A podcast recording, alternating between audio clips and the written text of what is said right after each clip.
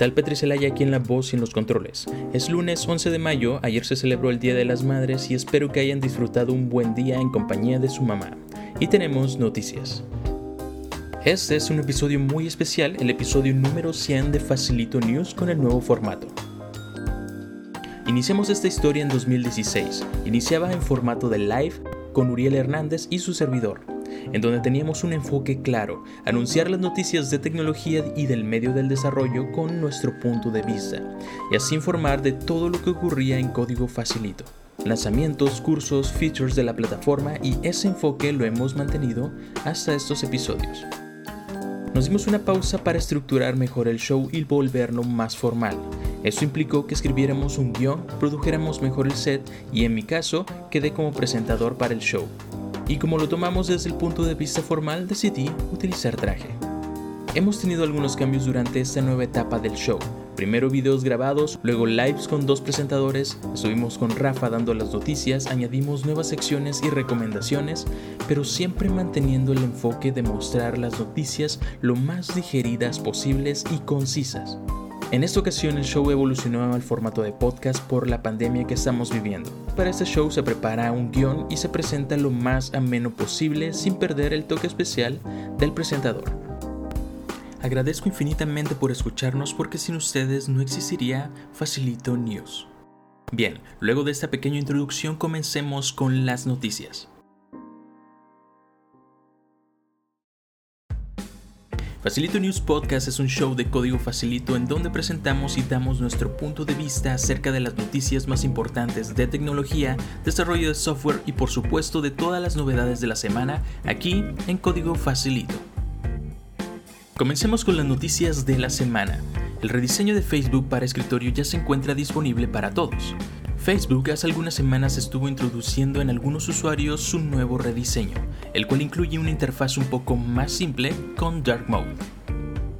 Este rediseño me parece bueno, aunque en lo particular no suelo usar tanto Facebook, pero estoy seguro que muchos usuarios estarán agradecidos por incluir este nuevo modo noche que ahora ya está disponible para todos. Se llevó a cabo el Xbox Series X Gameplay, fue bueno ver las cinemáticas de algunos juegos que estarán optimizados para la nueva consola de Microsoft, pero nunca hubo un gameplay real. Y de juegos muy esperados de ver como Assassin's Creed Valhalla. Muchos usuarios comentaron que sus expectativas al evento eran otras, y que es probable que el marketing que hicieron con el nombre en gameplay tuviera más peso.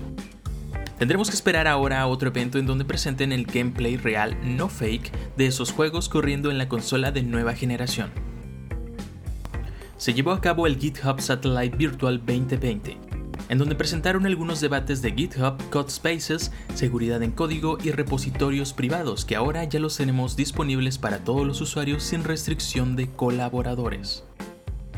Hablaron también acerca de la nueva aplicación móvil de GitHub para poder revisar tus repositorios desde la palma de tu mano. Codespaces te permite hacer la edición de tu código directamente en línea, probarlo y compilarlo mediante la nube para comenzar a contribuir.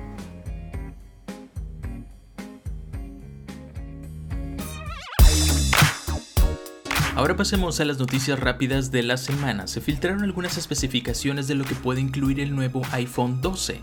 Una pantalla de refresco con 120 Hz, un zoom 3X, al parecer se quedarán con el lente de 12 megapíxeles y un nuevo color azul marino navy blue. Iniciará desde los 128 GB, mejora en el Face ID y va a incluir un sensor LIDAR para el uso de realidad aumentada.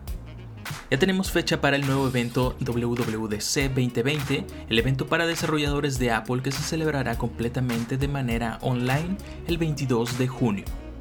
Rust 1.43.1 ya se encuentra disponible. Stack Overflow redujo su fuerza laboral global un 15% debido a la pandemia que estamos viviendo.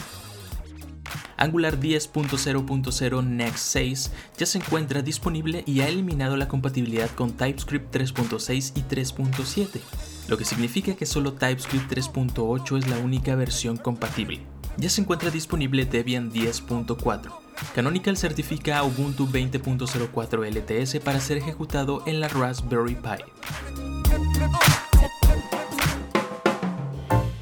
Hablemos ahora de lo más relevante de la semana en código facilito. Seguimos apoyando a la comunidad y liberando algunos de nuestros cursos premium completamente gratis por un periodo de tiempo y ya anunciamos la lista de los cursos que estarán disponibles para esta semana.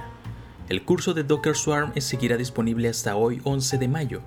A partir de hoy 11 al 14 de mayo estará disponible el curso profesional de Python. A partir de mañana martes 12 al 14 de mayo el curso de introducción a los servicios web con ASP y a partir del miércoles 13 al 15 de mayo el curso de Flutter con Firebase. Estén atentos al calendario de cursos que estaremos publicando en la siguiente dirección: en casa.códigofacilito.com. Esta semana también estén pendientes a nuestra cuenta oficial de Twitter arroba códigofacilito y también a la agenda porque estaremos anunciando los nuevos cursos que estarán disponibles para la plataforma en códigofacilito.com diagonal agenda.